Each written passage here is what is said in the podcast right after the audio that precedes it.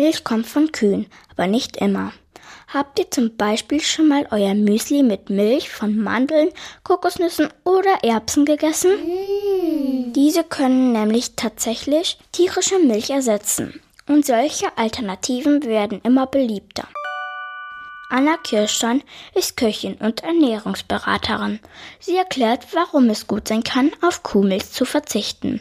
Das Problem ist, wenn wir so viel Milch trinken, dass es eben für unser Klima nicht so gut ist, weil dadurch, dass die Kuh, indem sie Milch produziert, eben auch Gase ausstößt, die sich schlecht auf unser Klima und unsere Natur auswirken. Zudem ist auch so, dass weniger Tiere gehalten werden, um so viel Milch zu produzieren. Viele wollen auf den Geschmack von Milch aber nicht ganz verzichten. Deswegen gibt es diese veganen Alternativen. Vegan heißt, dass nur Pflanzen verwendet werden.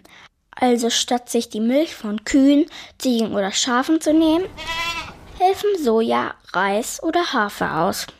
Diese veganen Drinks haben auch Auswirkungen auf unseren Körper. Also wenn man pflanzliche Milchalternativen ausprobiert, dann hat man natürlich weniger positive Inhaltsstoffe, wie jetzt zum Beispiel Calcium. Man hat aber dafür pflanzliche Fette, die zum Beispiel in der Mandelmilch enthalten sind. Aber vor allem wir Kinder brauchen Calcium für unsere Knochen, damit die stark bleiben und weiter wachsen.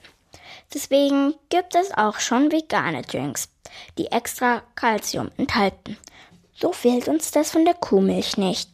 Aber wie müssen wir uns das Melken der Mandeln eigentlich vorstellen?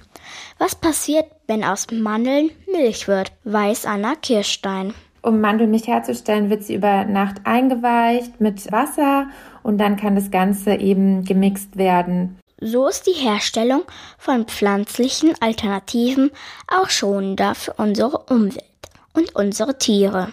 Vegane Milchalternativen machen außerdem neugierig.